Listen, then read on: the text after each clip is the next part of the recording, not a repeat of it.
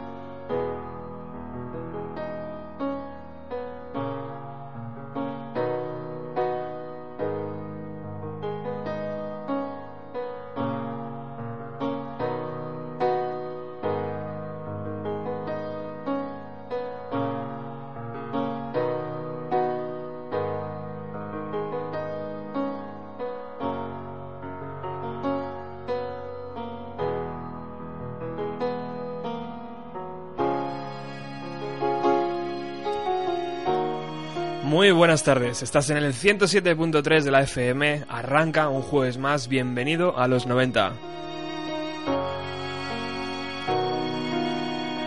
Programa número 95 de esta locura que como sabéis intentamos eh, rescatar sonidos dentro de la década de los años 90.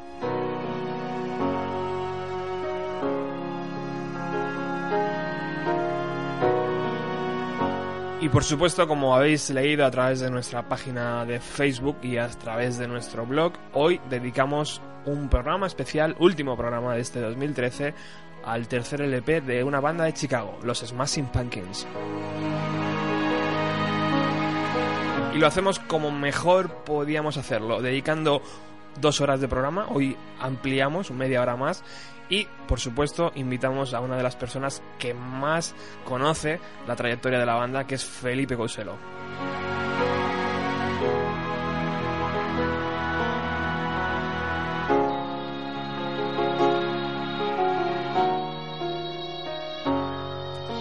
Un LP intenso, un LP donde hay mucho, mucho que contar, por eso hemos decidido ampliar en media hora eh, la duración del programa y donde sobre todo va a sonar muchísima música y donde va a haber muchísimos datos eh, relacionados con el LP para entender sobre todo eh, el momento, el lanzamiento y tal vez el por qué después de este LP la carrera de Smashing Pumpkins ya no volvió a ser la misma.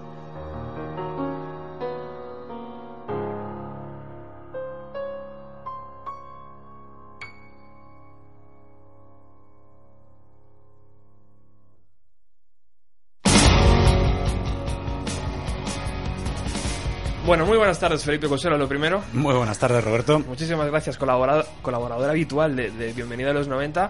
eh, y hoy estaba buscando en, en la fonoteca de Carabé, digo, a ver si es que este LP ya lo hizo Felipe con, con Diego eh, alguna vez. Y resulta que no, que se quedó ahí en el tintero.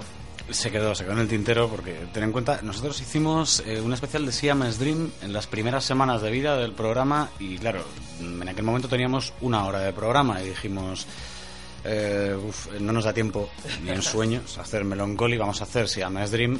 Es un poco lo que le pasa a los músicos, ¿no? Salvando las distancias, cuando les dicen que no publiquen un doble álbum. No queríamos hacer dos eh, programas seguidos del mismo grupo porque todavía estábamos eh, como explorando que, cómo iba a ser la variedad del programa o no. Y dijimos, bueno, por ahora vamos a hacer Siamese Dream y si esto sigue ya nos planteamos, ¿no? Hacer Melancholy. Muy bien.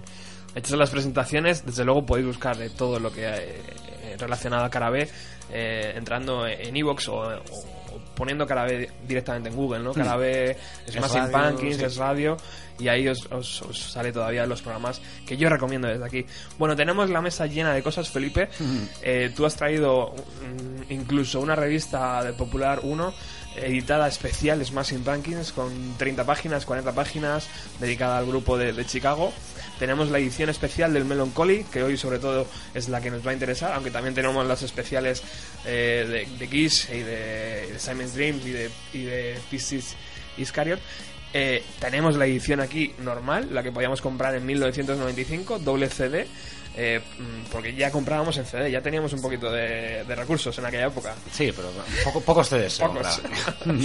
y también, por supuesto, tenemos la edición, la caja, eh, donde contienen los cinco singles que en principio cuenta esta obra de Smashing Pumpkins. También decir que hoy lo que va a sonar, eh, por supuesto, está relacionado con el LP, pero no va a ser ninguna de las pistas que puedes encontrar en este doble trabajo. O sea que muy atento y, como se decía antes, pon el vídeo a grabar, ¿no?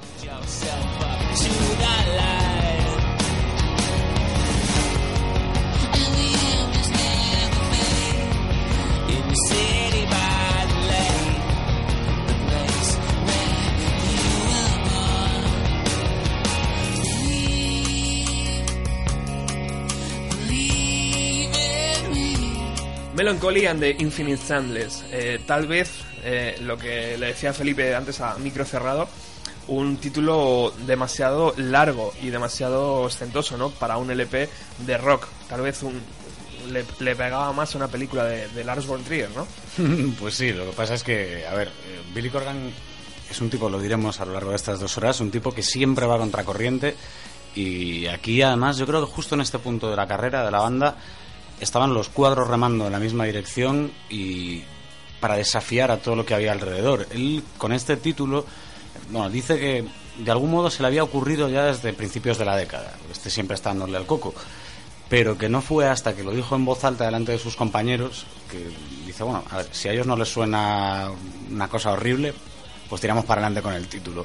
Yo recuerdo en un documental que se hizo sobre, un pequeño documental de promoción sobre este álbum, que sale, creo que es, eh, no es el propio Billy Corgan o, Jimmy Chamberlain, el batería, diciendo, bueno, estamos considerando títulos como eh, El Hobbit conoce al enano o y empiezan a decir un- unos nombres súper raros ¿no? y complicados y al final pues se queda ¿no? en Melancholy and the Infinite Sadness. Un juego de palabras eh, de un, eh, un personaje, Melancholy, que sería melancolía, ¿no? un juego de palabras ahí, y esa tristeza infinita que es la emoción imperante de todas las emociones que van a transitar por el disco a lo largo de, bueno, en su edición definitiva en el momento de un día, por así decirlo, ¿no? cumpliendo un ciclo y un círculo que se cierra, se abre y se cierra con unas notas de piano maravillosas, dándole el acabadito. Y algo que, que acompaña en los tres primeros LPs, eh, desde luego los dos primeros LPs, eh, bastante claro, ¿no? Que es la, la tristeza, la melancolía, ¿no? Esa, que- ese aura que no, des- no se logra ir de los LPs, de los Smashing, ¿no? Están siempre un poco relacionados. Pero Felipe, vamos a colocar a, a la audiencia 1995. ¿Tú recuerdas discos editados en 1995? Sí, sí, un- unos cuantos, pero era, era un, sobre todo un verano difícil. eh, recuerdo que, a ver, eh, ese año estábamos escuchando eh, a Ocean Color Sing, escuchaba yo, creo que era Mosley Shoals o Marching Already. Uno de los dos estaba ya ahí. Eh, mm, a ver, el Coming Up the Suede creo que ya es 96 o 95, no estoy del todo seguro. Eh, estaban también eh, por ahí, yo creo que White Zombie eh, debió sacar, eh, ¿cómo se llamaba el, el disco? El Astro Creep, no recuerdo, pero vamos, de, había, yo recuerdo mucho a White Zombie aquel, aquel año también, lo cual es inquietante. Eh, aparte, de- sí, White Zombie y Raw Zombie siempre son inquietantes, ¿no? Pero en este caso más. Había también, vamos a ver, eh, Oasis y Oasis. Blur, ¿no? la, la batalla Oasis Blur, Morning Glory, Great Escape. Eh, bueno, para mí una batalla pueril, porque me siguen gustando más Definitely Maybe y Park Life que respectivamente no de Oasis y de Blur, pero bueno, Total. eh, era, fue la cima de la popularidad, ¿no? Y, y yo creo que esta rivalidad estaban allí también. Año 95, ¿qué más teníamos por ahí? Seguro que tú tienes algunos en, en mente. Mm, ¿Recuerdas un disco llamado The Bends? De Benz. por supuesto, ¿eh? colocando ahí. Eh, estaba el primer trabajo de un tal Dave Grohl con los Foo Fighters. Ah, sí, editado, pequeñito. editado en 1995. Unos chicos desde Australia llamados Silverchair, Joder, también. ¿eh? Muy buenos. Compañeros de gira, creo recordar además de Smashing Pumpkins en más de un bolo en esta gira de Melancholy. Decías tú antes Blur, eh, unos, unas chicas llamadas Elástica, ¿eh? daban sus primeros pasos. Eh, Moby, Everything is Wrong, eh, también lanzaba un LP. Collective Soul, estoy viendo de internet, eh, no es que yo me lo sepa de memoria, Mm. estoy, estoy ayudándome. Eh, Motorhead también sacaron un LP eh, aquel año. Eh, PG Harvey también sacó un LP. Eh, bueno, estaba claro, eh, había movimiento, pero antes decíamos, bueno, es que Nirvana se había suicidado eh, su cantante hace un, el año anterior o, o hace un par de años. Eh, Pearl Jam estaban ahí luchando con Ticketmaster, has dicho tú antes, Felipe. Sí, creo que estaban- intentaron boicotear la, la distribución de su propia gira, una cosa muy rara. Estaban creando no code, estaban ahí un poco en, en peleas internas, como después ha visto en documentales, que todavía no- estaban ahí que sí, sí, que sí, no. Y, y desde luego nadie fue tan ambicioso como estos Smashing Pumpkins de colocar un doble LP con 28 canciones, que en un principio iban a ser más, que luego entraremos en, ese, en esa tesitura, y, y que, y que se quedarán en 28. Nosotros nos vamos a mover en tres escenarios claros, eh, para que os hagáis una idea. Primero, eh, en algo llamado Sadlands, ¿no? que es esto que estamos escuchando de fondo. Billy Corgan a la voz y a la guitarra. O sea, lo que es el, el- el- el- la parte más desnuda del LP, ¿no, Felipe? Ajá, efectivamente, es lo que hace Billy Corgan un poco en su casita. Y esto es cuando vas a grabar un disco y el, el productor te dice antes, pero tráeme material. Básicamente esto es lo que le trae, ¿no? Eh, Billy Corgan. Que después hablaremos, pero que fue terminar su anterior gira y meterse directamente a crear estas canciones. El segundo escenario donde nos vamos a mover es ya eh, toda la banda dando forma a estas canciones, ¿no? A- En Aquí dos hay, tiempos. hay diferentes estudios, ¿no? De diferentes locales. Está Punkin, Punkin Land, algo Sí, así. el, el Punkin Land. Punkin Land, que es un local de ensayo. Ujú. Eh, luego están los, eh, los eh, Bug o Bug Studios. Studios. Y, Y por supuesto luego ya el, el estudio serio, ¿no? Vamos a decir, eh, de Recording Chicago Company, creo recordar, ahora, ahora lo, lo consulto. Y hemos añadido un tercer escenario que va a sonar hoy y es eh, la presentación al mundo de este nuevo LP el día 23 de octubre de 1995, justo un día antes de la edición del LP en un teatro de Chicago llamado Riviera. Así que disfrutar.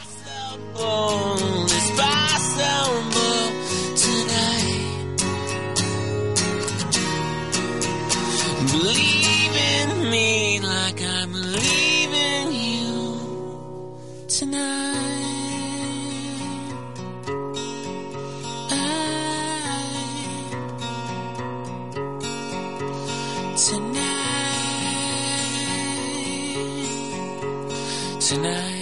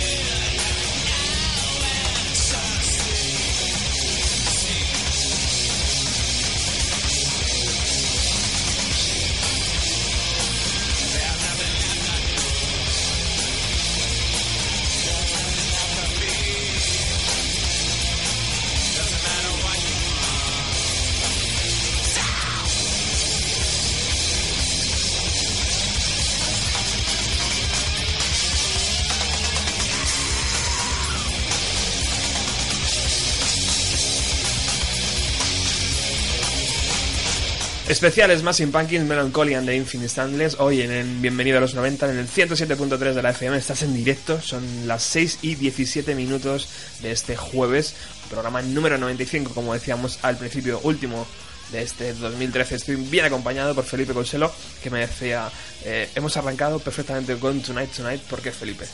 Pues porque es un poco la, manera de entrar a hablar del, álbum y de cómo se genera. A ver, Tonight Tonight es una canción que, si tú coges la letra, eh, es una declaración de principios, yo creo que de la propia banda y de lo que te vas a encontrar en el álbum, ¿no? Y lo que te pide, eh, esto pasa por ejemplo en muchas pelis, que depende si te van a gustar o no de si entras en el juego desde el principio. Entonces Tonight Tonight es una canción en la que ya te avisa de que lo imposible es posible esta noche y dice todo el rato, believe, believe in me, cree en mí, eh, porque esto va a ser muy grande. De hecho, responde también eh, a otras, eh, otro par de cosas que enlazan muy bien con cómo está Billy Corgan en este momento. Por un lado, es un tipo que se está despidiendo todavía en parte de su adolescencia, teniendo en cuenta que tiene en este momento 22 para 23 añitos, y por otro lado, no sabe muy bien en qué se está metiendo, pero sabe que quiere meterse. luego tiene mm, un espíritu muy, muy parecido a un poema que, sale en una película noventera también y, muy, eh, muy significativa. Yo no sé, seguro que nuestros oyentes han escuchado, han, perdón, han visto alguna vez El Club de los Poetas Muertos. Al principio de esa película, cuando aparece el señor Keating, les dice a los chicos, lean ustedes el poema de la página tal y se llama A las vírgenes para que aprovechen el tiempo. Esto de coger las rosas mientras podáis y tal. Y el propio Billy Corgan dice que, parte de esa letra eh, está relacionada ¿no? con, ese, con ese poema. Así que le tenemos muy determinado a, enfrentarse a algo nuevo, sobre todo por lo que acaba de pasar Smashing Pumpkins. Son esa banda que ya es conocida en todo el mundo alternativo de la música, pero que todavía no están tocando en grandísimos estadios. De hecho, hay una frase muy reveladora de cuando Smashing está acabando el Siamese Dream Tour y es el propio Bono de U2 que dice: Me encantaría ver a estos tíos en una gira de grandes estadios.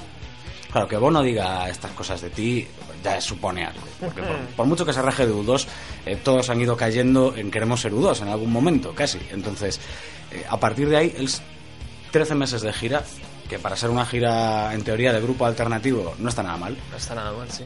Se vuelve a su casita y no pronto, no acaba de volver y lo, primero que hace es eh, grabar una canción que sonará esta noche aquí, o esta tarde noche aquí en, en el programa, que es 33, y se pone a, a crear, a pergeñar lo que va a ser esta historia de, de Melancholy. ¿Y por qué? ¿Por qué, por qué, por qué esa, esa celeridad? ¿Por qué, por qué esa prisa? ¿no? ¿Por qué, por, qué, ¿Por qué decir a la banda vamos a grabar el disco como si fuera el último? A ver, es que pasan varias cosas. Yo creo que ahora que has hablado del año, del 95, hay que tener en cuenta algo. El Grunts lleva un año y pico velando a Kurt Cobain. Eh, las cosas ya no están como eras, bien has dicho lo de Pearl Jam, el momento en el que están, y de hecho ellos habían hecho su disco, se llama Dream con Bats Big, ¿no? el, tipo de, Nevermind, el, santón de los productores del grunge y todas estas cosas. Pero el Siamese Dream fue una odisea de grabar y además Billy Corgan es un tipo que, siendo la batuta compositiva ¿no? de la banda, el líder de la banda, nunca está conforme y nunca se estanca. Él quiere buscar siempre cambiar y sobre todo lo inesperado.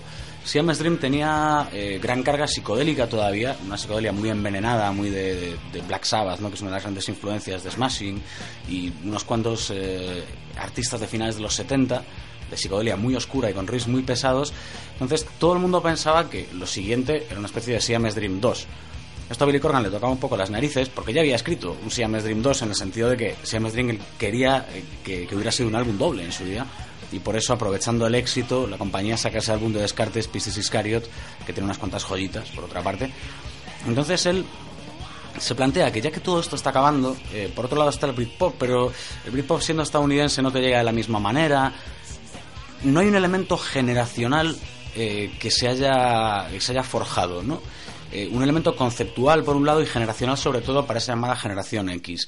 Ellos habían pasado, además, a raíz de Siamese Dream, por lo La Palusa mucho cuidado. Eh, la Palusa, este festival itinerante eh, en el que pues toda esa mm, generación X, incluso la segunda generación X, estaba ahí vinculada. Eh, y deciden que no es lo mismo escuchar cosas como el grunge, que ellos no acaban de ser grunge, no es lo mismo que escuchar otros otras corrientes, otras cosas que están de primer nivel, ellos no son exactamente nada de eso. Y se acuerdan en una conversación así entre amiguetes de los grandes discos eh, de la historia de la música y sobre todo de los grandes esfuerzos eh, conceptuales y de formatos de doble álbum y estas cosas. Aparece un The Wall, aparece un White Album, aparece un Tommy, aparece un Physical Graffiti eh, y empieza ya a tomar forma en la cabeza de Billy Corgan y esto no se lo va a quitar nadie de ahí, que como mínimo esto va a ser un álbum doble. O sea que ya les cogen preparados. Ellos lo primero que, decide Billy Corgan es lo, que os comentaba el Batch Big, dice, no podemos seguir con él porque, una, nos eh, vamos a quedar estancados y segunda, era un tío que, aunque parezca que no, teniendo en cuenta pues eh, cómo suena el grunge, es un productor súper metódico. Eh, perfeccionista. Si hay que repetir 200.000 veces, se repite 200.000 veces. además, Batch Big, contra todo pronóstico, también estaba triunfando con su propia banda, que era Garbage. En esa época, ellos deciden ir por otra dirección Ahí entrará en juego eh, un productor y más tarde dos, que luego hablaremos del tema, y sobre todo las ganas de crear eh, una obra magna. Y el sentido, yo creo que es algo muy, muy Freddie Mercury, hay manera de ver. Es como, a lo mejor a algunos les parece una horterada, les parece eh, que estamos dándonos besitos nosotros a nosotros mismos, pero lo vamos a hacer.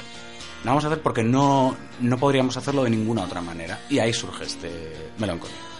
Y ahí tenemos a Billy Corgan en su apartamento, dando forma a, este, a estas balas con alas de mariposa.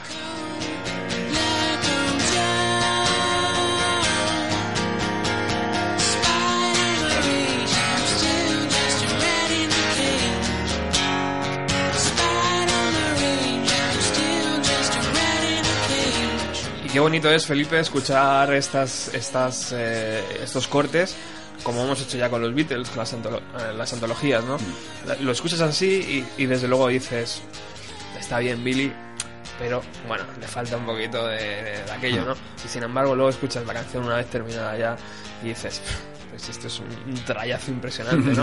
O sea, qué bonita es la forma de pensar del músico, ¿no? De, que imagino que justo en este momento, cuando está cantando y tocando su guitarra, en la cabeza de Billy Corgan ya empezaba a sonar la batería, ya empezaba a sonar la guitarra distorsionada, ya empezaba a, sonar la guitarra de apoyo de The James. Y, impresionante, ¿no? O sea, y, como... Y sobre todo eh, Jimmy Chamberlain, porque es la sociedad... Eh, Billy Corgan, Jimmy Chamberlain es extraordinaria. Ellos siempre han dicho que tienen una relación profesional sobre un escenario que es que se miran y no tienen ya que hacer nada más, que hay una, una química impresionante en el plano artístico entre Corgan y Chamberlain y eh, es difícil pensar que Billy Corgan estuviera creando canciones sin escuchar ya la batería de Jimmy Chamberlain en su cabeza. De hecho, en los discos anteriores de Melancholy está el fantasma planeando eh, de que Billy Corgan había grabado los bajos y las guitarras del disco por encima de, Darcy Resky y de, James Seeger, ¿no? Pero la batería no la toca.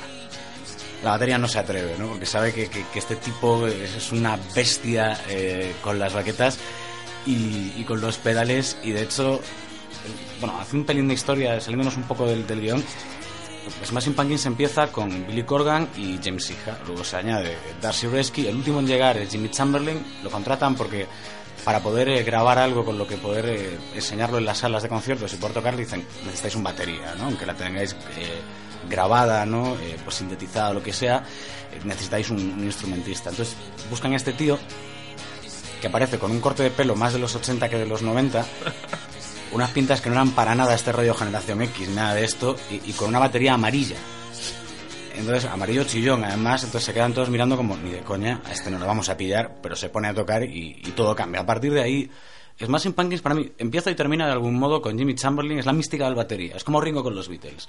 ¿no? Es la pieza que falta al principio y si esa pieza ya, ya no funciona, la banda tampoco. Impresionante. Bueno, pues viajamos de nuevo al Teatro Riviera en Chicago para descubrir cómo sonaba este Ballet with Butterfly Wings en directo.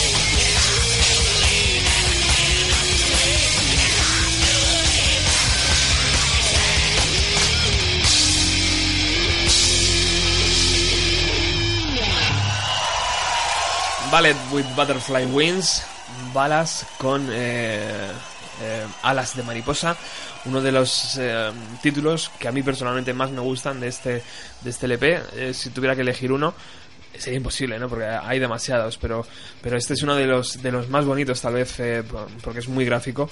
Eh, primer single de este Melancholian de Infinite Soundless.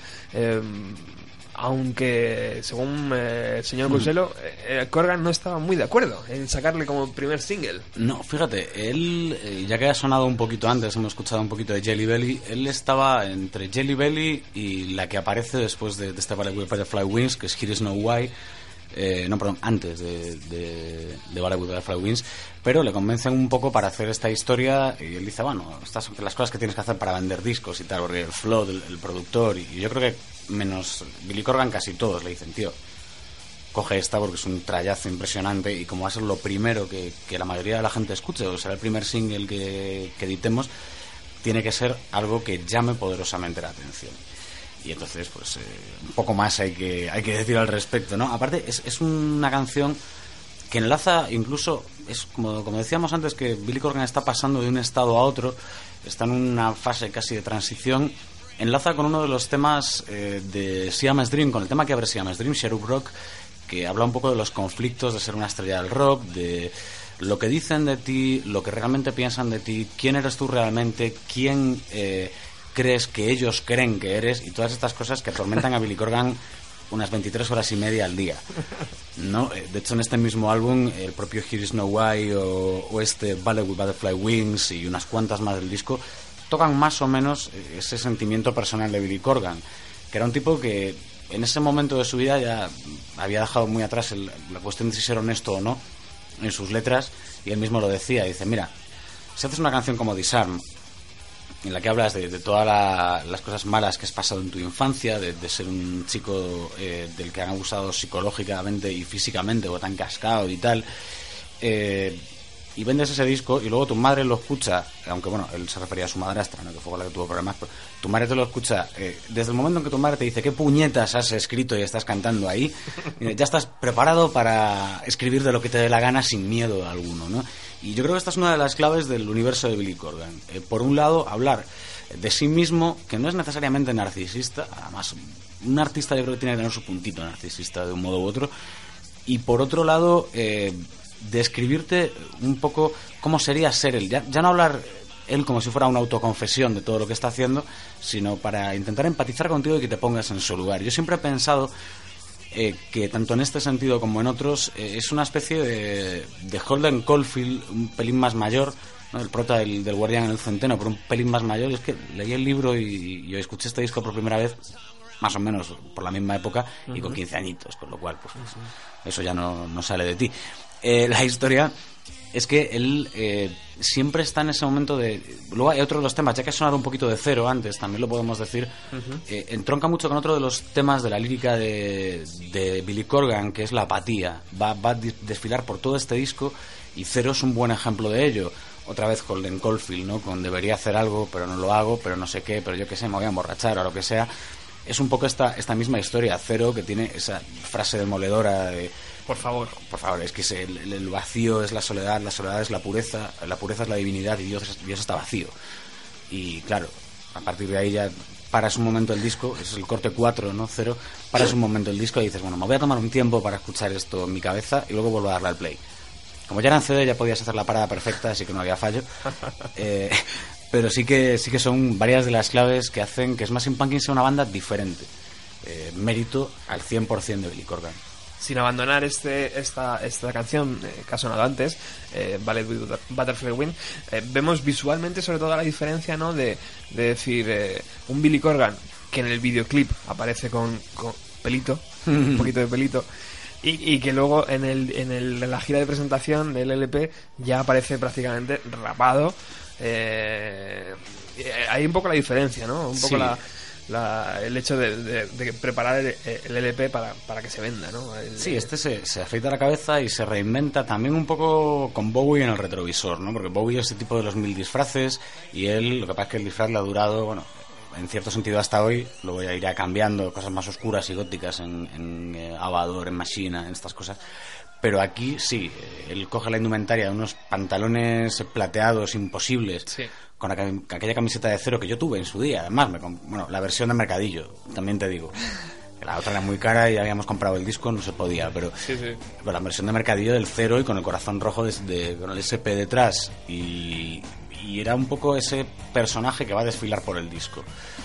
Y, buf, eh, es que realmente logra crear esa iconografía. Luego comentamos, si quieres, un poco del arte visual del álbum, Sí, que va a ir en consonancia también con, con el cambio y la manera de decir, a lo mejor no me he convertido del todo en un adulto, pero este es el tipo que voy a ser en esta época indeterminada entre la adolescencia y la madurez. Así que preparaos. preparados. Eh, este LP se diferencia, ¿no? Eh, lo tenemos aquí. eh, lo, lo abres y, y primero te aparece eh, el doble CD, ya, está anunciado. eh, antes, ya te- ahora yo no sé si también te ponen lo del típico dos CDs, dos CD, para que veas que es doble. Bueno, aunque ya estoy diciendo una tontería, pero en cualquier momento le das la vuelta y ya ves que son dos CDs, ¿no? Pero eh, bueno, aquí era muy, muy, muy visual, como dice Felipe. Y tanto es así que cada, cada uno de los CDs tiene un título, ¿no? Que tampoco es, es muy habitual en un disco de rock, ¿no? O yo entiendo que no. Es que yo creo que esto viene de la, la génesis de todo este disco, ¿no? Eh, él arranca, Bi- Billy Corgan sufre un poco de incontinencia verbal, lo cual es bueno y malo, pero siempre va filtrando cositas, ¿no? Y va diciendo cosas. Y cuando primero filtra el título y luego habla de que va a ser el The Wall de la generación X. Mm, esa frase es mítica, ¿eh? Que dices tú, hay que tenerlos, y dicho pronto, hay que tenerlos muy gordos para decir eso. Muy gordos. Porque The Wall es mucho The Wall, eh, pero bueno. Yo soy más de Dark Side of the Moon, si me apuras. Pero vamos, los dos son muy gordos, es igual. El caso es que a partir de ahí empiezan a ver la estructura, ¿no? Es decir, ¿cómo podemos hacer esto?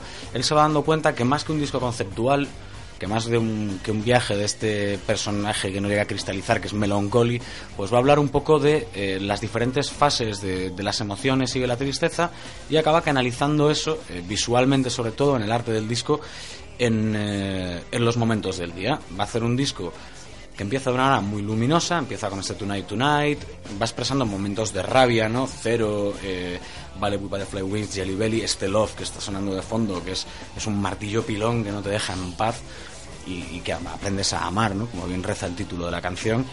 Y va a dejarte con eh, Porcelina of the Vast Oceans y, y Take Me Down en un momento como preparándote para ese momento que en, en gallego le damos lusco-fusco que es la puesta de sol en la que aún hay luz pero ya no se ve el sol, ¿no? Es ese momento, aún queda la luz del sol, una palabra preciosa, por cierto. Eh, y, y a partir de ahí entras en la versión más eh, con salvedades, con algún momento eh, muy meloso como es 1979 o algún tema más in Dance of Sleep, pero entras en, en lo visceral de la noche, en esas animaladas que solo pasan por tu cabeza, eh, pues cuando estás triste, estás jodido, son las 4 de la mañana, no puedes dormir. y Dan te- Que dan un poco de miedo a veces. Sí, sí, hasta a ti mismo te dan miedo, ¿no? Eh, te dan ganas de... Te descubres a ti mismo como que quieres destrozar toda la habitación que tienes alrededor. Evidentemente no lo haces porque esto lo hace la Rockstars porque paga la compañía o quien sea, nosotros no. Eh, y a los cinco minutos te asustas de ti mismo, ¿no? Y ¿cómo, ¿cómo ha podido surgir esto y tal? Y sin embargo, este lo que hace es plantártelo en un disco y vale, varios temas. Ya con Bodies, que es el corte 2 de, ese segundo disco, del Twilight to Starlight, ¿no? que es como de anochecer a, la luz de la luna. El primero era Down to Dusk, amanecer hasta el atardecer. Y en el segundo te, calza tres o cuatro eh, bofetadas impresionantes que hasta el propio flow del productor eh, tuvo que cortar en algún momento de, porque él quería meter más estas canciones tan brutas, tan e incluso eh, metaleras en cierto sentido, pero metaleras desde un, un cruce, porque Smashing Pumpkins nunca es un género puro. Tienes un poquito casi de industrial, tienes un poquito de hard rock, tienes un poquito de psicodelia pesada. Eh, tiene muchísimas, eh, muchísimos elementos. Entonces eh, hablaremos un poco más sobre este tema, pero vamos, que el, la estructura básica del disco le salen 28 canciones, después, bueno, se, se plantan con 56, ya lo volveremos a recordar, de las cuales reducen a 32 y de ahí a 28.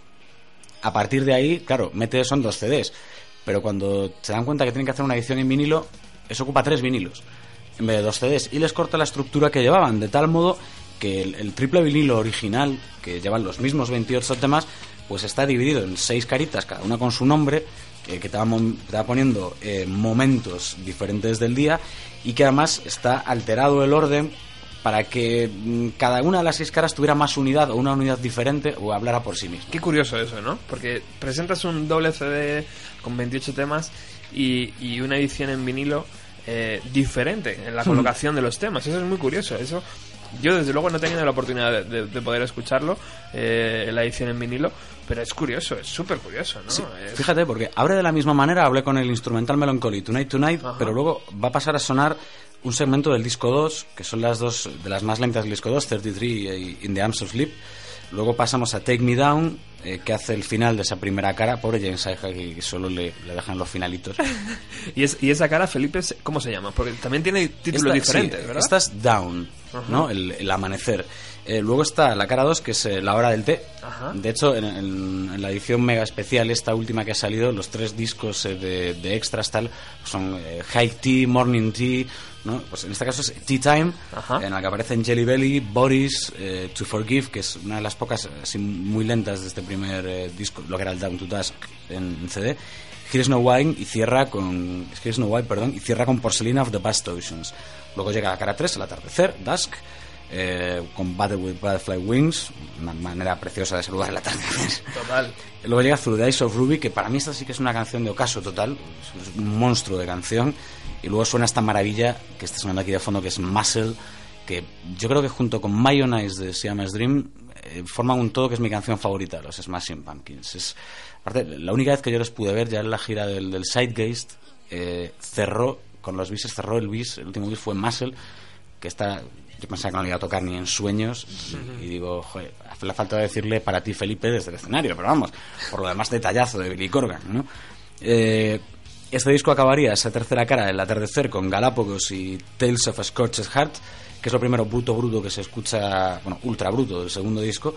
Y luego queda el último, bueno, la segunda cara de ese segundo CD, Twilight, con ya canciones eh, casi todas más tranquilitas, abriendo con 1979. Y en el tercer álbum, que sería Medianoche, Midnight, la cara A, y, el Starlight, la, la, luz crepuscular del... Es claro, es que ahora después de Vamos a pensar en Starlight como la canción de Muse en, lugar de la saga vampírica amateur. Sí.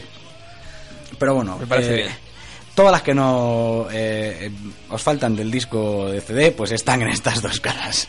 ¿Y esa, y esa Felipe, esa edición no, no contiene un par de canciones que no contiene el LP? ¿Es posible? Eh, la, esta, esta original, este triple vinilo no llega lleva bueno lleva un Tonight Reprise sí. eh, que es eh, que no lo pues, encontramos en el CD que no está en el CD pero es un añadido a Tonight Tonight y lleva eh, un segmento llamado Infinite Sadness que es en lugar de meter bueno el Farewell and Good Night que sería aquí el penúltimo tema y en el disco el último despide con unas notas de piano que recuerdan a, la intro del principio. Aquí este Infinite Sadness lo lleva un paso más allá, ¿no? Yo creo que es como ya tenía que meter tres vinilos y sobraba un cachito más y vamos a dar un cierre más digno. Y lo dejamos así. Qué curioso. Pues yo invito a todos los oyentes a que coloquen su melancolía de esta forma para ver si esa progresión de canciones tiene el sentido que Billy Corgan pensó en su día, ¿no? Yo es que creo que ya estamos fastidiados. Una vez que ya te lo sabes de memoria de la otra manera, Claro, claro, es imposible, ¿verdad? yo, yo no lo puedo ya eh, concebir. Bueno, continúas en el 107.3. Estamos hoy escuchando a. Estamos haciendo un programa especial de- con, con la ayuda de Felipe Conselo de, sobre la banda de Chicago, de Chicago Smashing Pumpkins.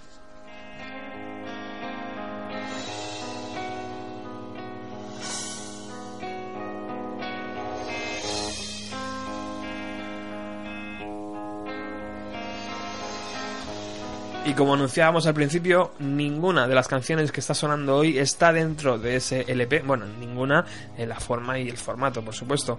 Eh, estamos eligiendo pues eh, descartes, eh, versiones en directo, versiones alternativas. Por ejemplo, esta que estás escuchando es una versión en directo desde el estudio.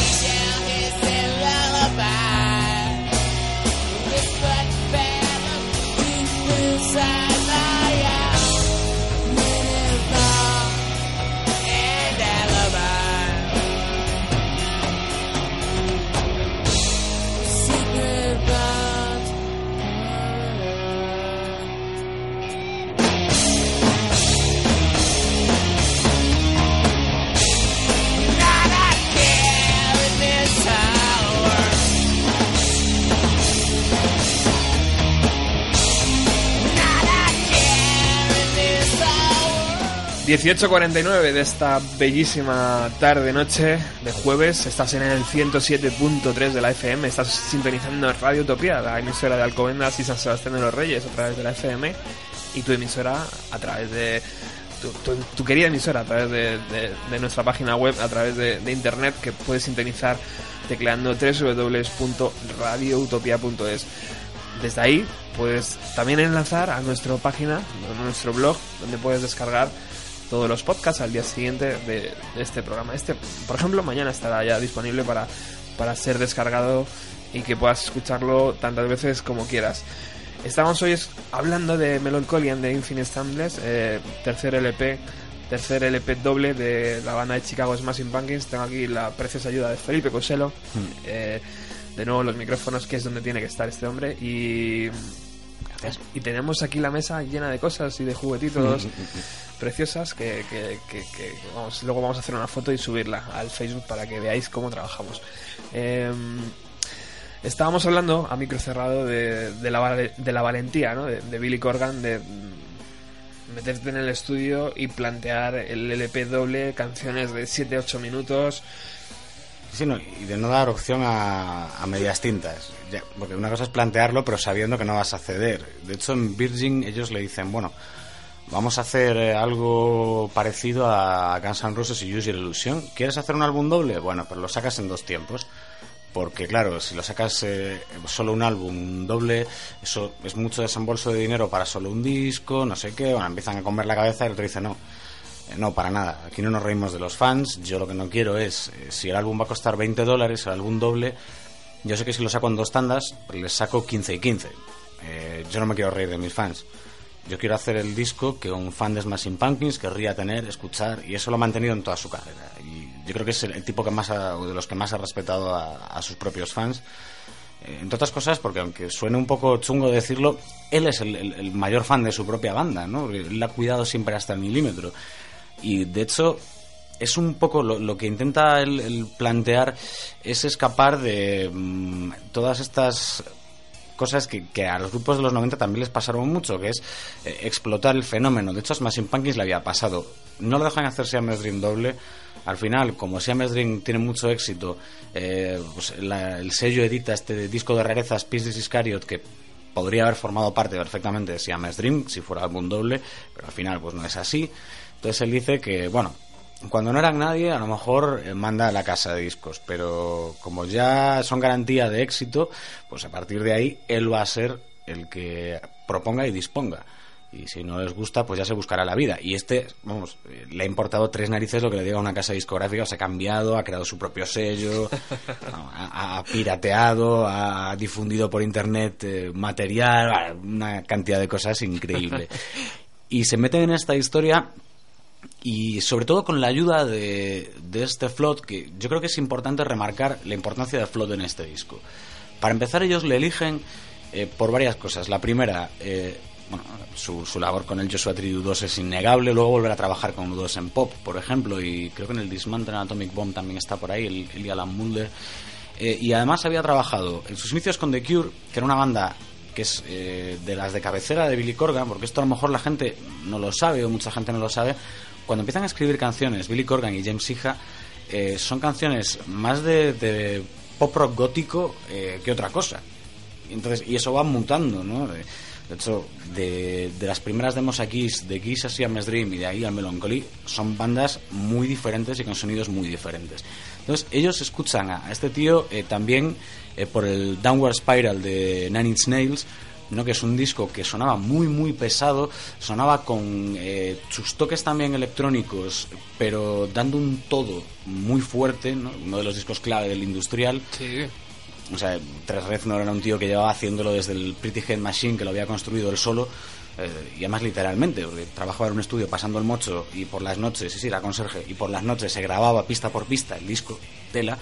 Eh, entonces, ellos tienen nociones de esto y le dicen a Flood que bueno, ¿qué, le parece? Entonces, Flood lo primero que les dice es, tenemos que cambiar la dinámica de cómo se graba un álbum, ¿vale? Porque yo, cuando estuvisteis aquí en Gran Bretaña, él es inglés, ¿no? Dice, eh, yo os vi en directo y honestamente no me parece que no se capture nada bien la energía de vuestro directo en un disco.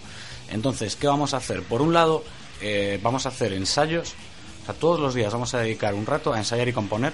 Y antes de entrar a grabar eh, en el estudio propiamente dicho, nos vamos a meter eh, todos en una pequeña, una sala relativamente pequeña, a grabar a, la banda tocando eh, todos a la vez los temas o algunos de los temas. De hecho, de ahí sacará material también el propio Flood, que irá mezclando con las tomas de estudio. De hecho, hemos escuchado el, el Porcelina of the Vast Oceans y es una canción que está hecha a pedazos. Aparte de que Billy Corgan la compuso un poco a pedazos, ¿no? que llevaba en su cabeza muchos años y con estrofas muy diferentes. Pues luego la versión que acabará entrando en el álbum es un trocito de, de Billy Corgan en su casa grabando, un trocito de eh, la banda eh, ensayando y grabando en vivo, por así decirlo, y luego de las 17.000 tomas que van a hacer de, de las diferentes guitarras.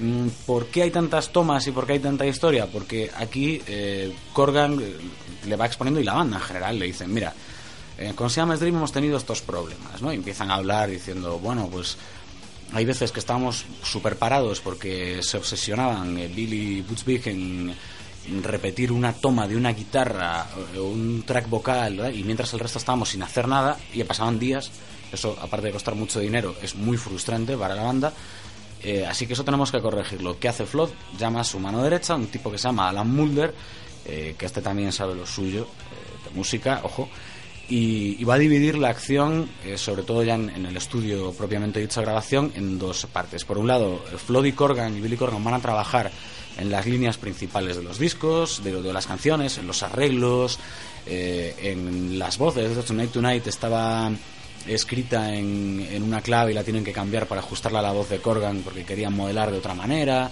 este tipo de cosas. Y por otro lado, Alan Mulder se coge a la bajista Darcy Resky y a, y a Jim Sija y se los mete en otro estudio, en el estudio al lado, para trabajar en todo lo que no pudieron hacer en Siamese Dream, es decir, eh, construir de verdad el resto de guitarras y el bajo. El efecto es brutal. Para empezar, porque James Iha se, se centra y, y le dejan centrarse en lo que él de verdad es eh, excelente, que es en crear esas atmósferas eh, guitarreras, porque muchos de los solos los va a hacer Billy Corgan, evidentemente, pero si antes Billy Corgan hacía el 90% de los solos, en este disco ya están casi el 50%. Eh, además, eh, este tío, eh, en casi todas las canciones de Smashing que van creando una atmósfera densa por capas y capas y capas, si no existiera James Iha y si no participara él compositivamente, esto no sonaría igual de bien. Entonces, aparte van a grabar muchos coros con Darcy, aunque luego, salvo creo que es By Starlight, poco más va a aparecer de Darcy Risky haciendo coros, además, como digo, graban mucho, y se tiran, y esto es muy rápido de decir, pero muy difícil de asimilar, entre 15 y 16 horas cada día durante 6 meses en un estudio de grabación. Y no se matan. Quiero decir, por el proceso no se matan. Y lo que es más raro todavía, Jimmy Chamberlain no se droga en todo este proceso, ¿no? En Siamese Dream habían pasado las de Caín, ellos se, lo- se bajan de Chicago a, grabar, no recuerdo a qué estado, si era Atlanta, Florida, pero súper lejos, para, porque el tío ya conocía a todos los camellos de Chicago y a los dos días de llegar a esta ciudad ya estaba pillando.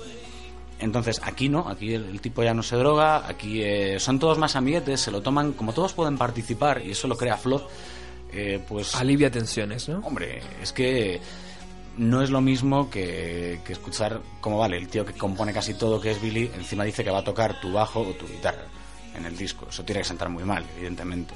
Bueno, el día que hablamos de Foo Fighters aquí lo, lo hablamos, ¿no? Sí. De, de The Color and the Shape y de Por todo, supuesto. joder, Ah.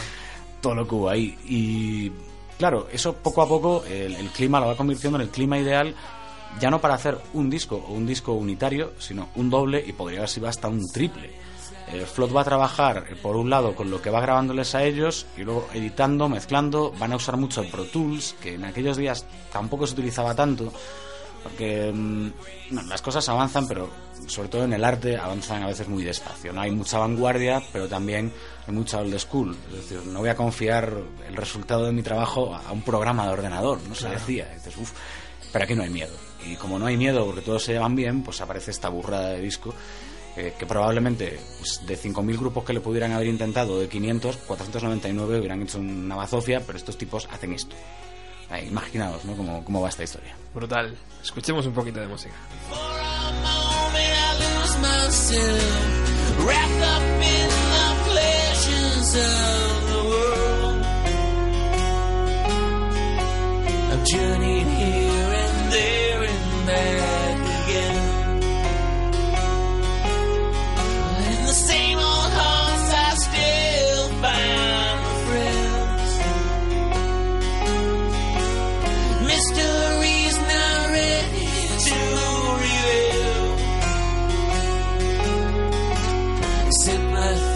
I'm ready to return.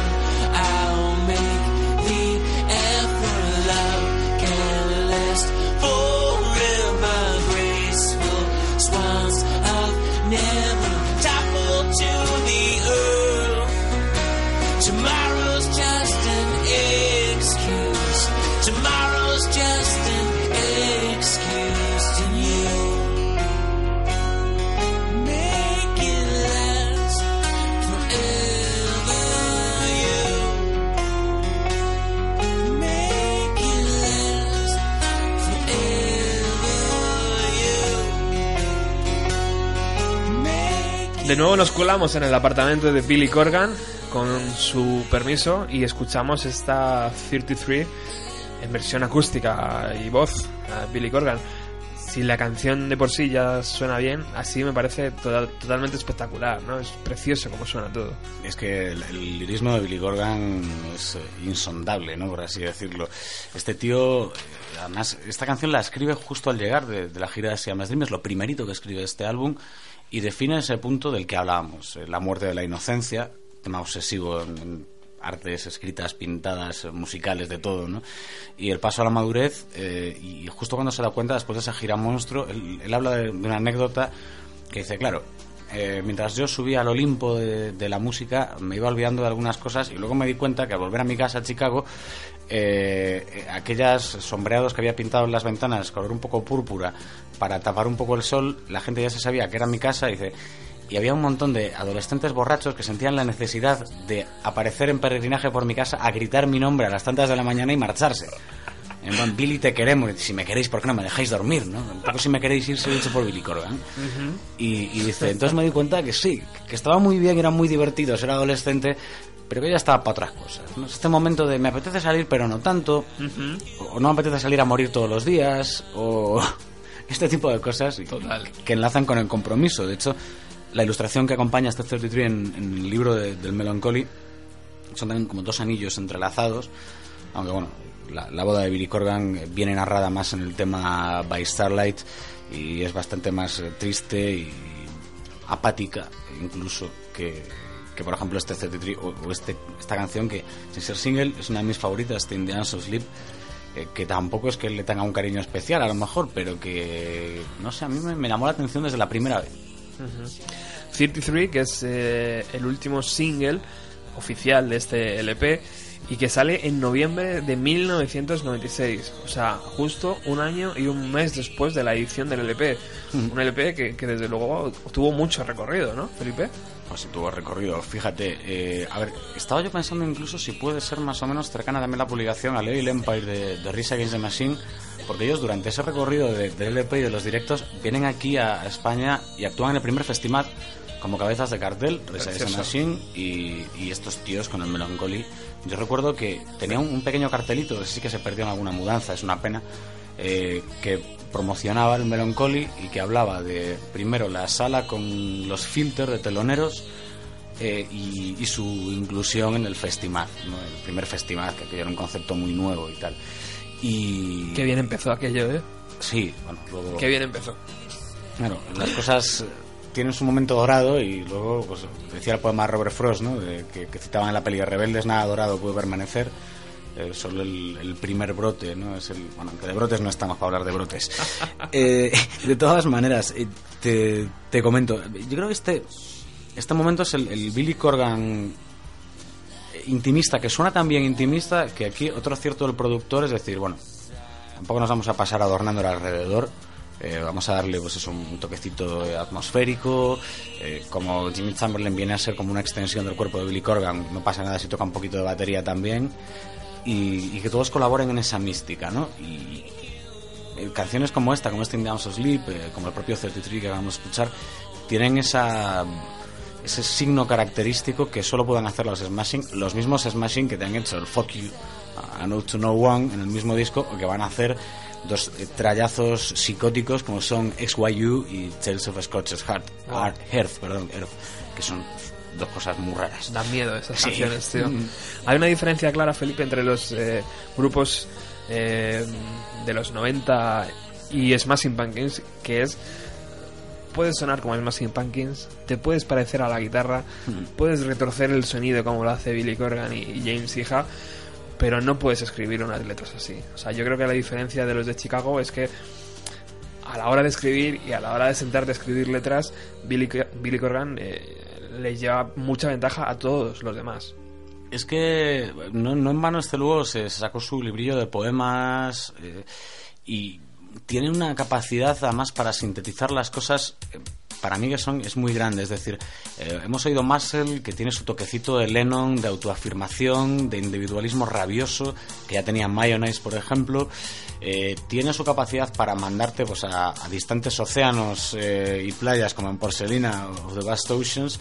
Por cierto, tremenda rendición que hicieron los Sabalina hace poquito en la Moby Dick. Maravilloso. Que se lo tocaron de bis y, dices, anda que canciones para tocarte un bis y te coges ese pedazo de monstruo, mano cabezalí, que grande es. Sí.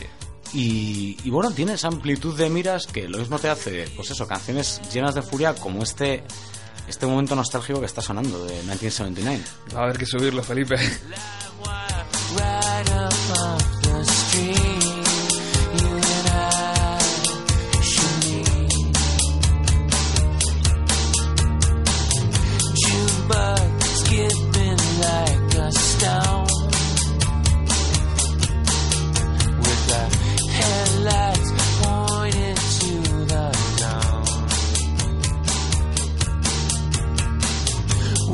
Yeah.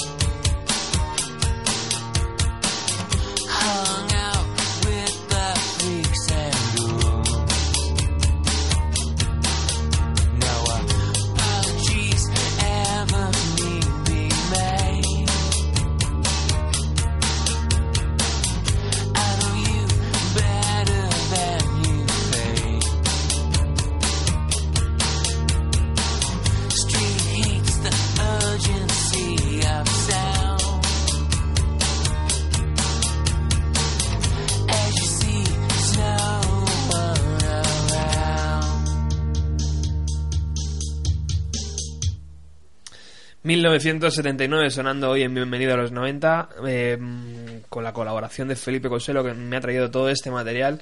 ...que lo tiene aquí sobre la mesa... ...y es justo la canción eh, que no suena muy allá diferente, Felipe, de, la, que conocemos dentro del LP, pero que esta está grabada con un, eh, con un, lo diré, macho, con una caja, una caja de ritmos y, una guitarra acústica, a lo mejor un poco doblada en algún momento, otra pista, un par de pistas de guitarra y la voz de Billy Corgan y suena exactamente eh, muy muy similar a la que conocemos dentro del EDP ya una vez eh, mezclada y, editada.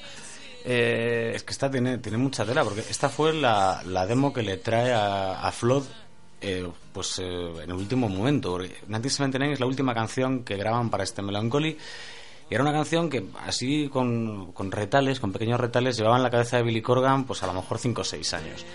pero que no sabía cómo puñeta sacarla entera.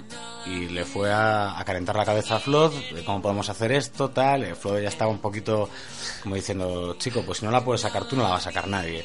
Entonces, si la grabación se va a acabar, si quieres que funcione, te doy 24 horas para grabarte algo parecido. Billy Corgan se fue, cogió su cajita de ritmos, que es lo que bueno, fue el primer batería original de los Smashing Pumpkins, ¿no? antes de, entrar Jimmy Chamberlain, y ellos ensayaban Sí, señor. con la caja de ritmos y llevó, llevó esta historia eh, ya con algunas indicaciones de, de Flood, fue tomando la dirección definitiva con estos loops eh, que aparecen ya en la versión del álbum y sobre todo de Alan Mulder. A ver, este Alan Mulder, que es un poco el, productor número dos, o algunos dirán el, asistente casi de, de Flood, en muchos sentidos están a la par. El, disco, la producción lo van a firmar eh, Flood, Alan Mulder y Billy Corgan, evidentemente. Pero este Alan Mulder, que, que, es mucho más que un ingeniero en el sentido de que él viene de trabajar mucho en, un sello que nos suena un poco aquí, en Bienvenido a los 90, que es Creation Records. Hombre, Claro, un tipo que ha trabajado con Jesus and Mary Chain, con My Bloody Valentine, por ejemplo, que tiene su, su puntito en este 1979, eh, y con artistas de este calibre y sobre todo de este género, pues eh, es innegable que va a aportar mucho a- al producto final. 1979 yo creo que es el, el preludio de algún modo de lo que iba a ser el siguiente álbum de la banda, fíjate, Ador, porque ya juegan mucho más con la electrónica, eh, bueno, van a hacer un poco lo de llevar la contraria, como siempre, y, van a seguir teniendo ese lirismo pop que cante lo que cante o componga lo que componga Billy Corgan, siempre lo tiene metido ahí, ese hondo lirismo pop, y lo va a conjugar con, con buenas dosis aquí de guitarras, capas y capas de guitarras, pero eh, en Navador pues con otro tipo de elementos eh, ya electrónicos. Eh, va a ser siempre un no sé, una manera de hacer las cosas muy juguetona. Me recuerda a, a muchas bandas de los 70. Él, por ejemplo, de Tonight Tonight, él decía que, que era un, no una copia, pero sí tenía medio homenaje a Chip Trick, banda de Chicago también, ¿no? Celebérrima de los 70. Y, y sí que es cierto, ¿no? que parte de la melodía es, es calcada o muy parecida a un tema de Chip Trick. Y entonces va a ir metiendo todas estas cosas y construyendo, por ejemplo, ese 1979 que al final fue el single más exitoso de, de todo el disco. Hay que fastidiarse. Y Qué que yo- tengo un cariño muy especial, yo creo que lo he contado alguna vez eh, ya en el plano personal, que esta fue la primera canción que sonó en, en Es Radio cuando abrió la radio. Porque nos encargaron poner un, hacer una, un setlist de canciones, solo que a, a nadie se le ocurrió consultarnos el orden y aparecieron por orden alfabético, como Claro. lo primero que es un 1 de 1979 pues lo primero que sonó, menos mal que era suavecita. Digo, llega a salir, yo que sé, War Pigs de Black Sabbath y ya nos hubieran despedido ese mismo día, ¿no? Pero lo primero que soy yo fue 1979. Qué bonito. que- sí, sí, sí. Sí, también la tengo mucho cariño esta canción porque yo siempre he pensado que la han escrito para mí. Fue, fue el año que nací, entonces era como, ah, por supuesto, siempre iba chuleando con los colegas. Esta es para mí, esta es para mí.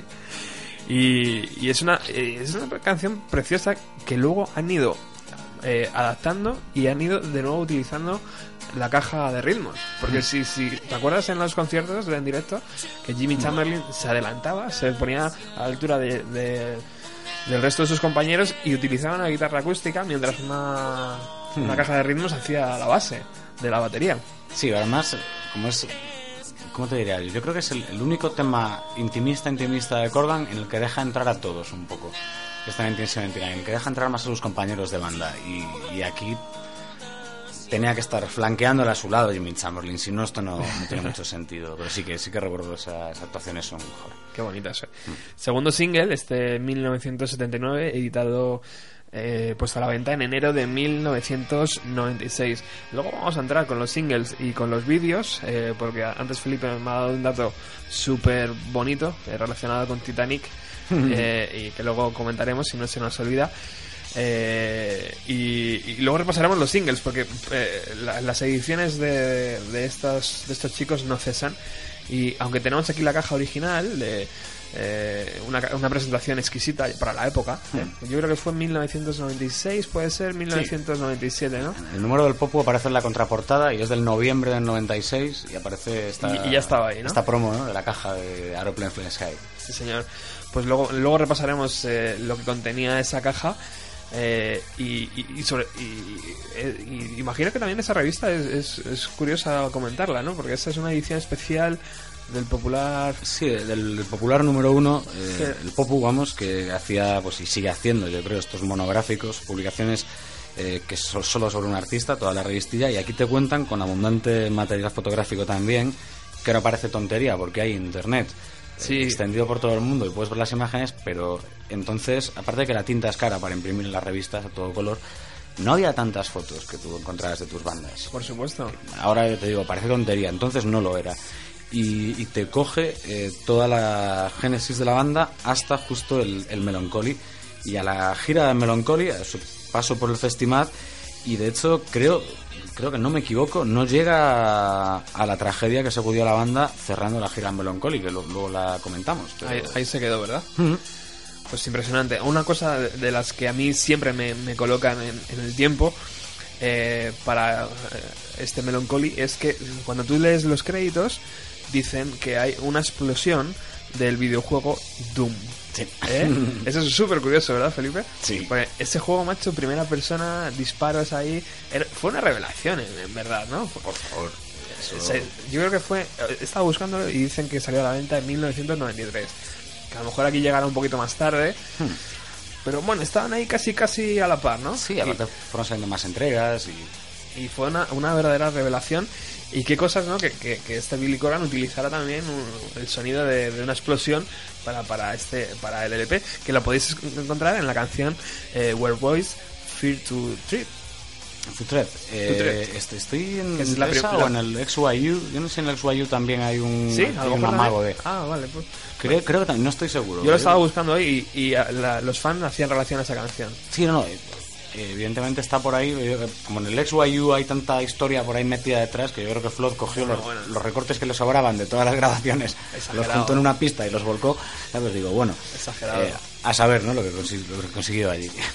Todas las composiciones de este, de este Melancholy, ya lo hemos dicho antes, ¿no? Eh, son del propio Billy Corgan, menos eh, Take Me Down, que es, le deja un poquito de, de- de aire a, a James Hija. Que luego James Hija después, no sé si justo después de esto, no, años posteriores, ¿verdad? Después de, de, de, de- Ador. De- ¿no? Después de Ador es cuando entra, creo, en, en A Perfect Circle, o más o menos por la época de, Ador. A lo mejor del año 2000 puede ser. Cerquita del 2000, él hace, a ver, el, el Emotive, lo hace con ellos, y no recuerdo cuál era el otro disco que hace con A Perfect Circle, pero vamos, que luego pues, volvió al proyecto, cuando el proyecto volvió, porque ellos se separaron también eh, A Perfect Circle durante un tiempo, y sacó su par de discos, ¿eh? Por eso te digo, o sea que ahí... Uno de ellos el año pasado, el segundo lo sacó el año pasado, eh, lo presentó en Japón. Eh, estas cosas que se hacen a veces. y, y sí que me, lo único que le dejaba meter mano fue en Take Me Down. Bueno, en Farewell and Good Night también aparece como coautor de la canción, Sí, señor. pero coautor, no, no autor principal. Billy Corgan en su momento dijo: Ahora es que es una pena porque no. James había hecho canciones realmente preciosas, pero que no entraban en el concepto del álbum. Y yo, sí, ya, claro. Qué típico. Hubiera sido un triple, cuádruple Sí. CD. Pero es que lo peor es que, claro, con todas las ediciones especiales y todos los temas inéditos que se fueron añadiendo, creo que el 98,5% de esos temas inéditos eh, son de Billy Corgan. No hay ningún añadido inédito de, de, de James ¿no? Mala leche. Bueno, vamos a escuchar esta canción que, estamos, que está sonando de fondo, Through the Eye eh, of Ruby, que el propio Billy Corgan dice que tiene unos, o James Hija dice que tiene unas 70 pistas de guitarra, ¿no? En el estudio. Y eso que no querían pasarse.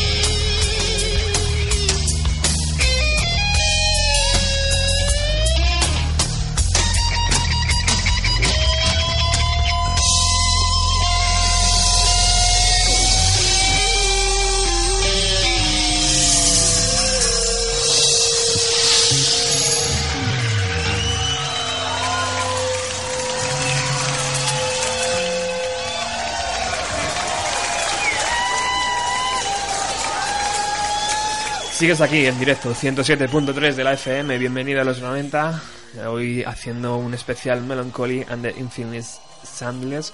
Eh, dos horas de programa, porque evidentemente hemos tenido que. Bueno, hemos tirado la casa por la ventana, hemos dicho, ya que era el último programa del 2013, ya que Felipe iba a venir hasta aquí, hasta los estudios, y ya que íbamos a hablar de un LP tan especial, hemos ampliado media hora el horario. Así que hemos empezado a las 6, todavía nos quedan unos 40 minutos para hablar, para hablar de este LP.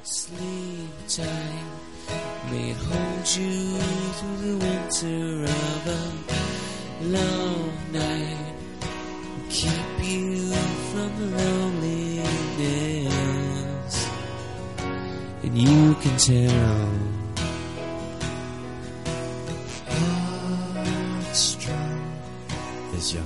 your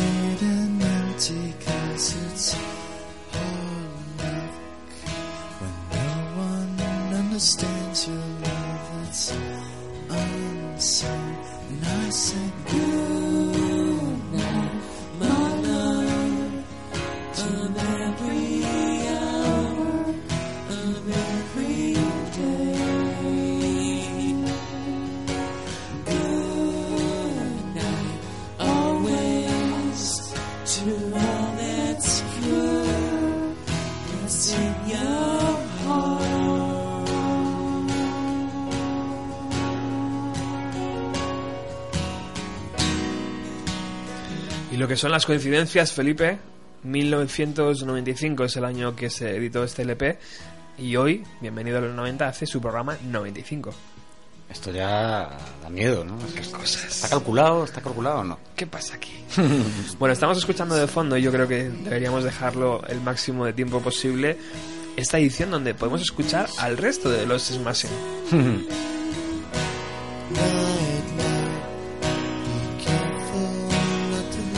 Incluso al propio Jimmy.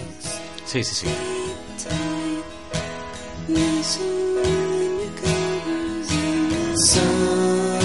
Sunshine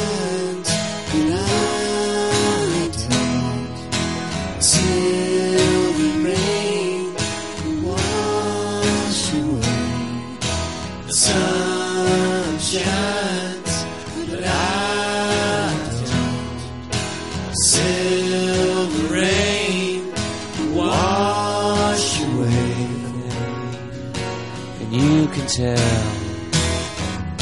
It's just as well, and you can tell. It's just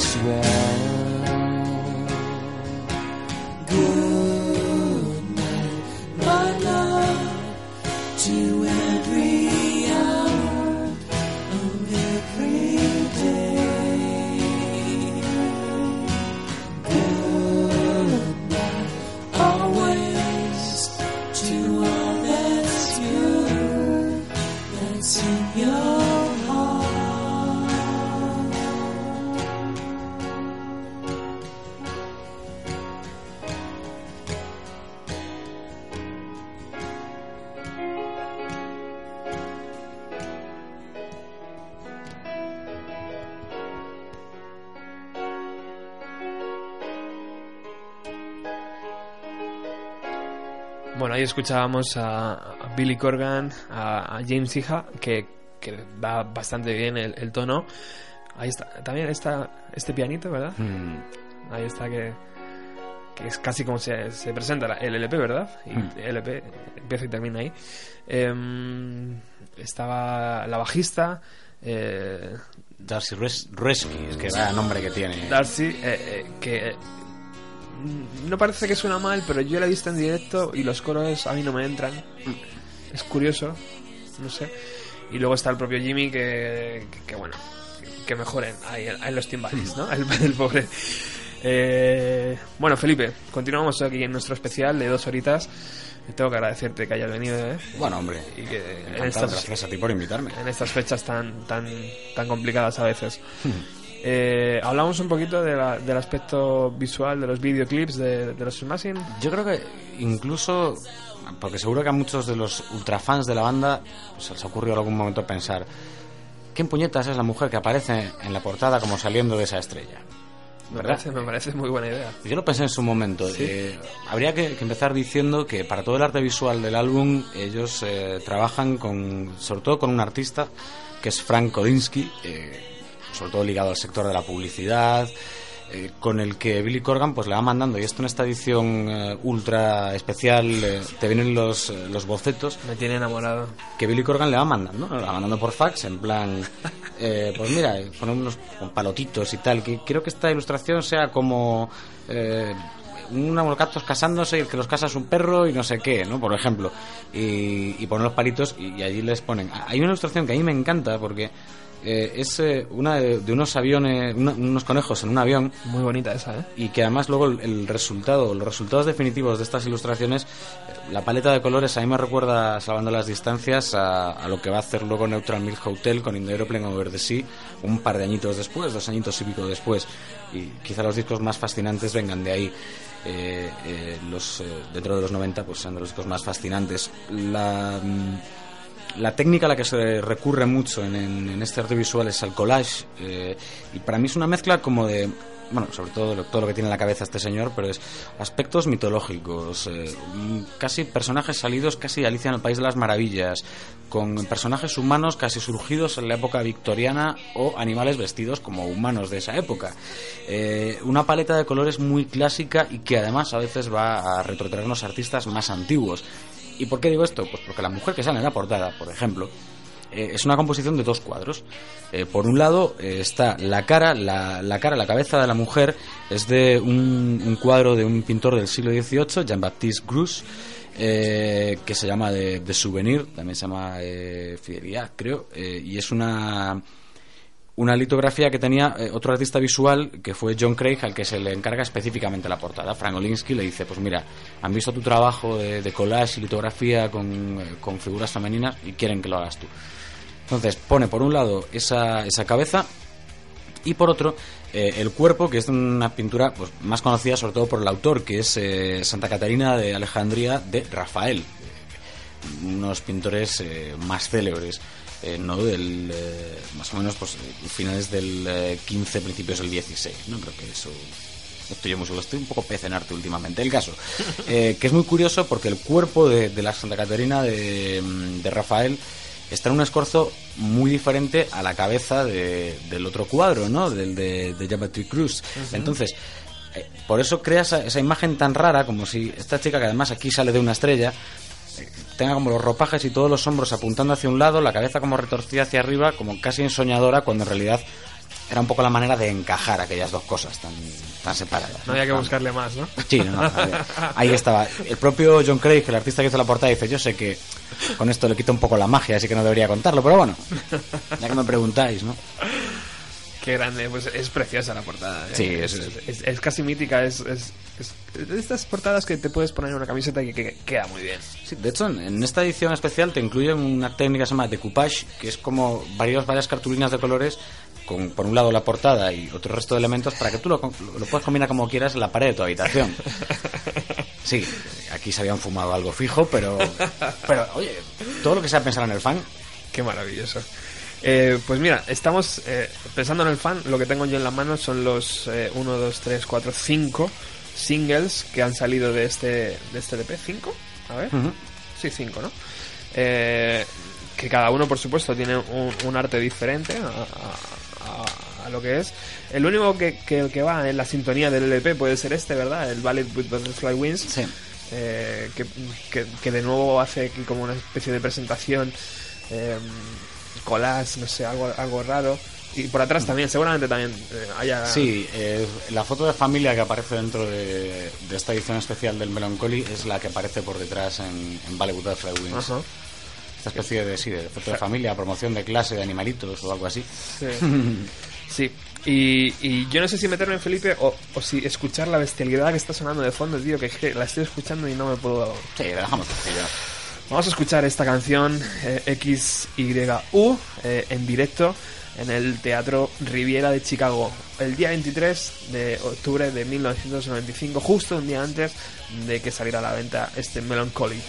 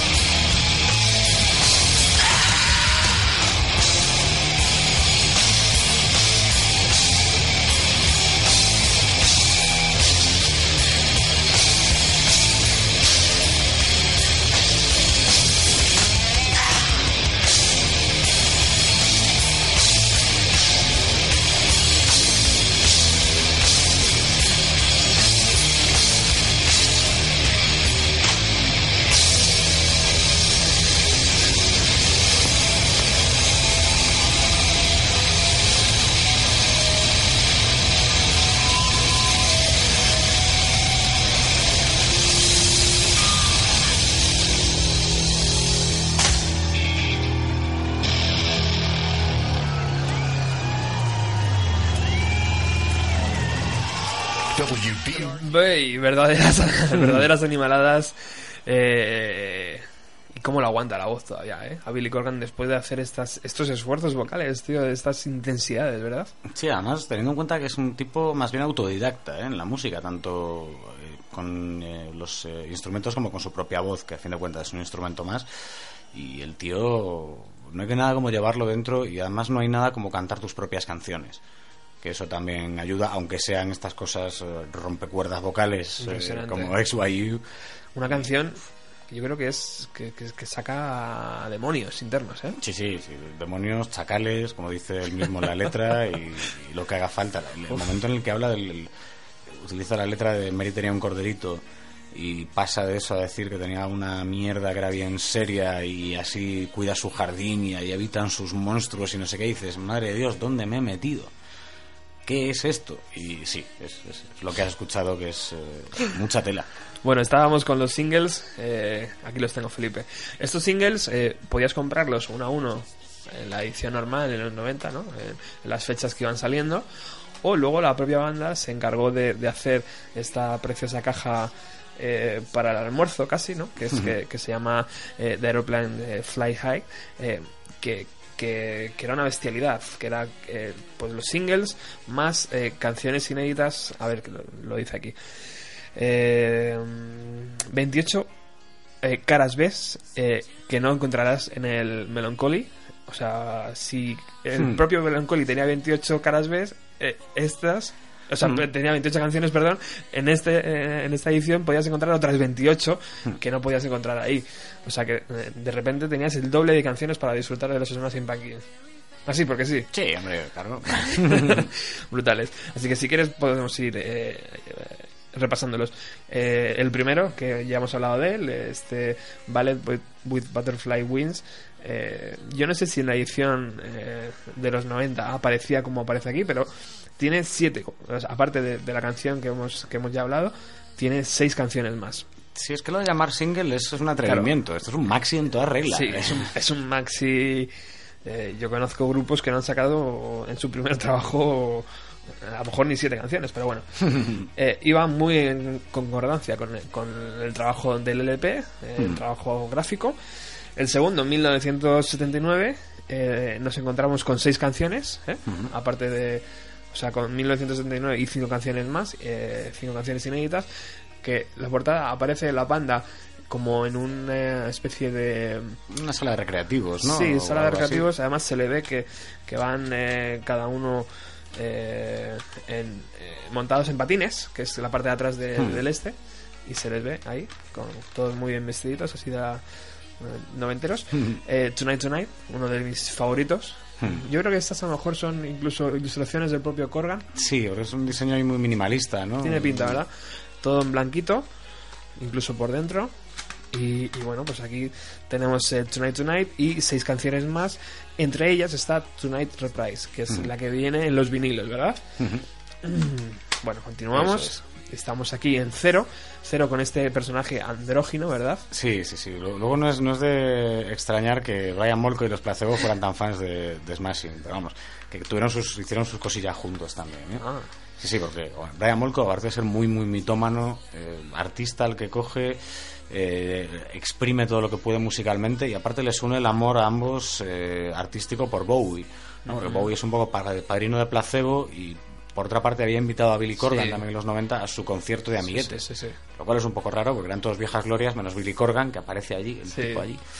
Y dices Sí, sí. tú, hombre, ¿y esto? Debe ser que este tío es importante. Sí, de hecho en la foto de familia aparece el Brian Molko eh, allí al lado de, de Billy Corgan, es verdad. Lo abres y, y dentro aparece una, una mujer eh, desnuda en una nave industrial, podemos decirlo, ¿no? con unas pinturas extrañas. Y canciones, aquí es eh, eh, brutal porque está cero y seis canciones más, eh, pero una de ellas es como una especie de collage eh, sonoro que dura 26 minutos. Y en, el- en el que vienen partes de canciones que luego aparecerán en esta edición de 2013. ¿eh? Eh, parte de esa, del resto de caras B que nunca llegamos a escuchar hasta, o de demos, eh, hicieron pues tal cual, collage acústico, algún riff, algún solo, algún tal, y lo han metido ahí en ese Brutal. pastiquio medley, ¿no? Sí, señor, sí se llama. Y por último, eh, también uno de mis favoritos, 33, con eh, abundante color rojo, ¿verdad? Y si lo abrimos, yo creo que es Lenin. ¿Lenin puede ser? Sí, Sí. ¿verdad? Lenin. Lenin y el número 33, aquí en la, en la portada del CD. Lo, lo de Lenin no, no pillo la referencia del todo. eh, ya te digo, no por la letra de la, de la esta, pero sí que lo que sí es curioso de los cinco singles es cómo va cambiando el- el- la propia traducción en clips. Eh, yo creo que si hacemos memoria y por el mismo orden, primero aparece Ballet with Butterfly Wings, aparece Corgan con su ropa pseudo glam o post glam, ¿no? Muy bien. Sí, sí, es un poco así post-glam, vamos a decir, pero todavía sin estar afeitado la cabeza, luego se la afeita, el vídeo es eh, muy crudo, cuenta, es casi una sobreproducción, en el sentido que tiene 2.000 extras en aquella mina a cielo abierto, ¿no? Todos cubiertos de barro y tal. Te dices, anda, mira, ¿es la actuación de Nine Inch Nails en Bustos 94? No, es el, es el videoclip de Butterfly Wings de, de Smashing, que quedó muy chulo. El segundo fue 1979, Sí, señor. Que hace ellos buscaban quisieron hablar con Spike Jones para hacer otra o sea un, un concepto diferente pero se les iba de presupuesto mucho y al final eh, fueron a, a grabarlo eh, con un concepto totalmente diferente y con eh, una pareja eh, de realizadores con los que van a repetir en bastantes otras ocasiones Valerie Ferris y Jonathan Dayton.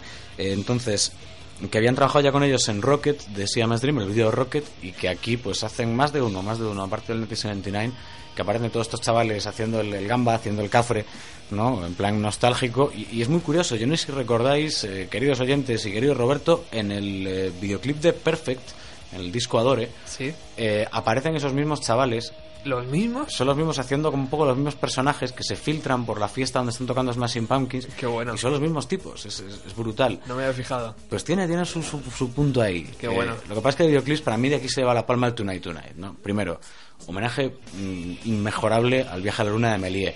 Antes de que Scorsese hiciera Hugo, mucho antes, ya había estos homenajes. Eh, lo pasaron muy mal, mira, ahora sí que me acuerdo de contarlo. lo pasaron muy mal para hacer este videoclip porque mm, no había vestuario. Ellos querían que fuera pues ropa de principios de siglo, como en la peli de Melie. Y resultó que James Cameron estaba rodando Titanic en Los Ángeles, donde se rodó el videoclip, y tenía alquilado todo el maldito vestuario eh, que fuera de- desde, supongo que de 1880, el turrón más caro del mundo, hasta 1930. No había nada. Los, pocos que pudieron coger de, supongo que de otros sitios que no eran Los Ángeles, pues grabaron ahí y, los elementos de cartón piedra eh, se construyeron también en cartón piedra, eh, como en las pelis de Méliès. De hecho, eh, dice la leyenda que Darcy Resky, la bajista, quedó tan impresionada con ellos que se los acabó llevando ella a su casa, los iban a tirar después.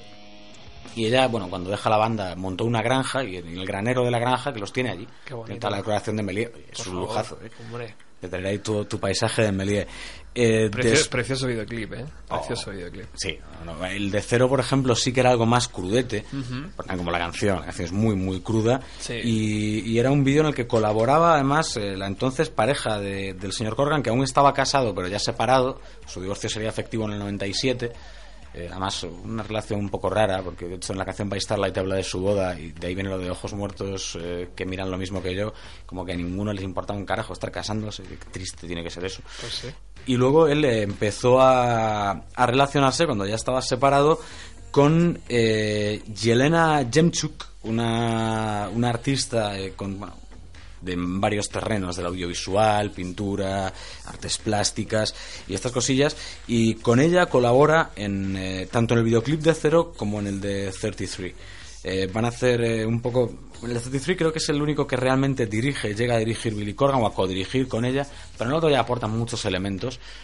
Mm, y sobre todo cristalizando en el 33 en, en un elemento clave que es lo que marca el este cuento se acaba de Melancholy que es tú ves el videoclip y efectivamente hay muchas con una sucesión de imágenes fijas mezclada con, con imágenes de la banda tocando en las que no sale Jimmy Chamberlain y es que Estamos llegando ahí a, Uf, pero eso lo, que se lo contamos al final, ¿no? a lo más feo, ¿no? Sí, eso lo, lo contamos al final y rapidito para que no, no ensombrezca el resto. Para que no duela.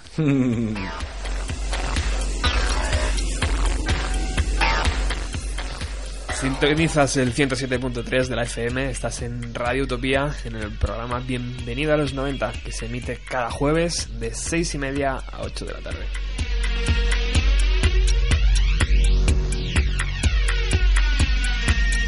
Mother,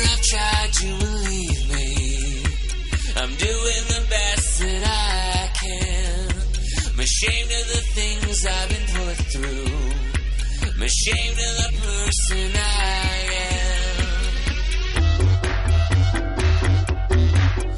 Isolation.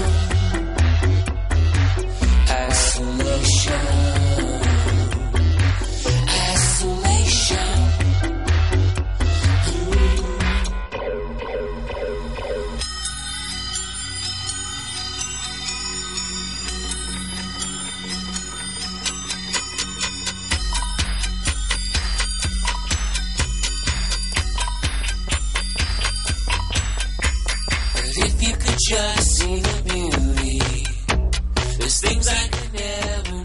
Pues con 56, 57 canciones, estos chicos se ponen en carretera y empiezan a, hacer uno de los tours más importantes eh, que se conocen hasta la fecha.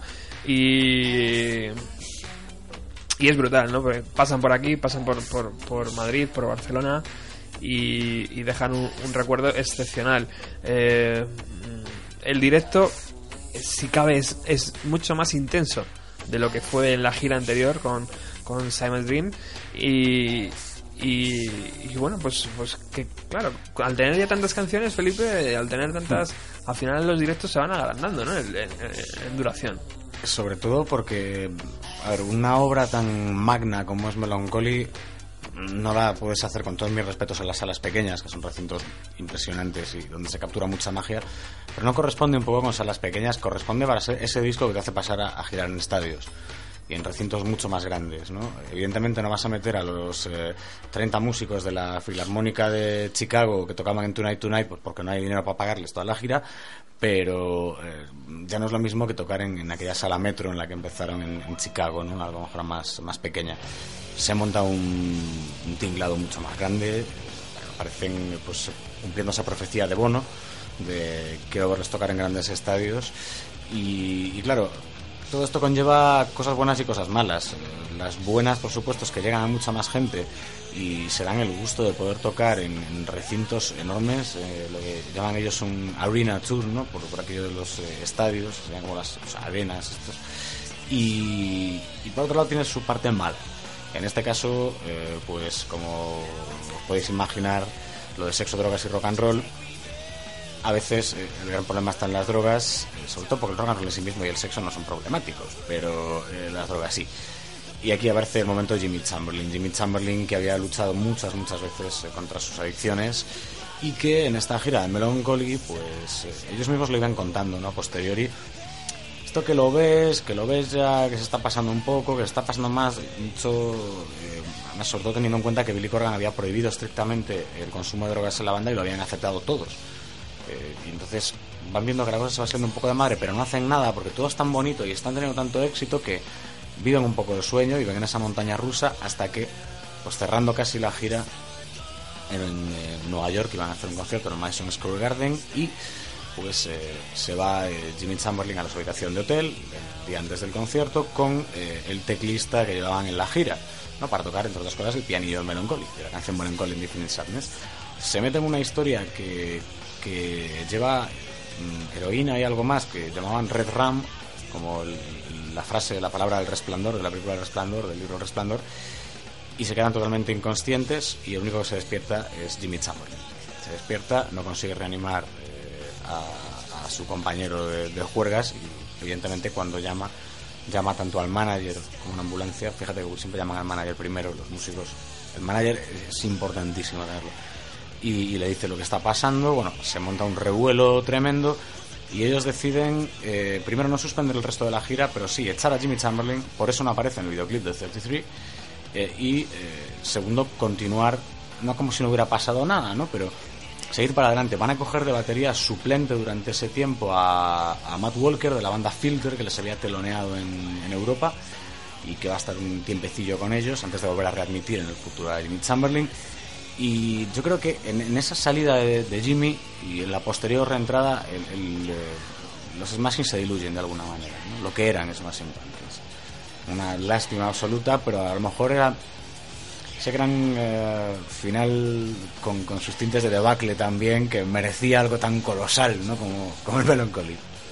Es que no podía ser de otra forma, ¿no? Al final, o sea, cualquier final hubiera sido malo ¿no? para los fans, porque, bueno. es que estaba claro que en un, cuento de Billy Corgan no iban a vivir felices y comer perdices. Por supuesto. estaba claro.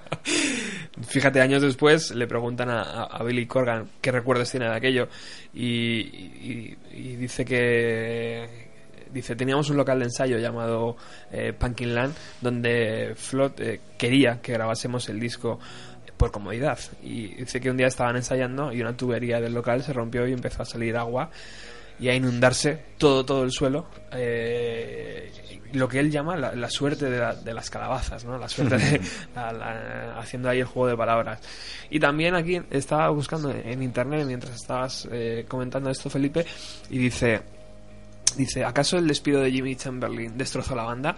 y responde el, responde el propio Billy Corgan por supuesto debí dejarlo en ese momento. En cambio me agaché eh, me agaché en una mala situación y se puso peor. La banda entró en un ambiente de guerra fría. La gente dejó de hablarse, alejando, alejándome estilísticamente del rock. Ya, bueno, algo así.